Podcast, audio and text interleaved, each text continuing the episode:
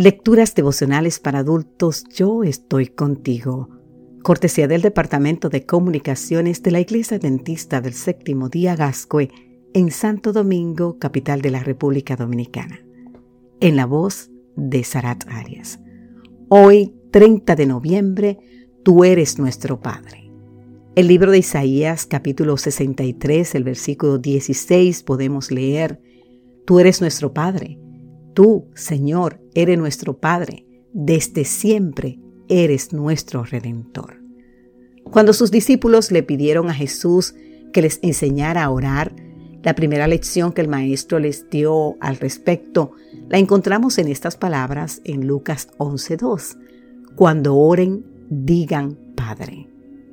Aunque a causa del pecado sabemos que la relación entre un padre y un hijo no siempre es funcional, dentro de lo que es lo común y corriente entre nosotros, ¿cómo hablamos con nuestros padres terrenales? ¿Recurrimos a un vocabulario florido y ribombante al comunicarnos con ellos? No, por supuesto que no. De las palabras de Jesús se desprende que los discípulos oraban, pero no como quien hablaba con un Dios que era su Padre y que los amaba. Al orar tenían que entender que estaban hablando con un miembro de la familia, sin vanas repeticiones, ni mucha palabrería, como nos dice San Mateo 6, 7.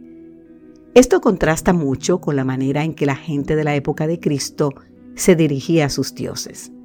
El historiador Eusebio de Cesarea cita un ejemplo de cómo los romanos se dirigían a sus dioses en la figura del emperador.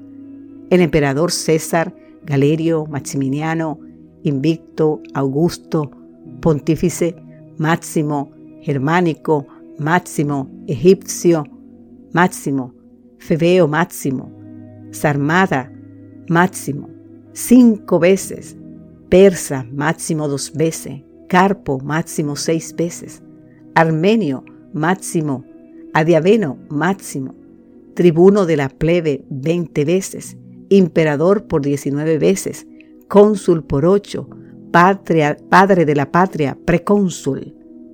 Lamentablemente muchos cristianos caemos en la misma trampa. Oramos como si estuviésemos hablando con el emperador y creemos que cuantos más adjetivos usemos para referirnos a Dios, más pronto nos escuchará. Lo que tenemos que hacer es dirigirnos a Él como nuestro Padre. Él no quiere un mejor título que ese. Gran parte de los especialistas bíblicos suponen que el Padre nuestro comienza con el vocablo arameo Abba. El Talmud de Babilonia registra que Abad es la primera palabra del niño, cuando deja el pecho y comienza a comer pan.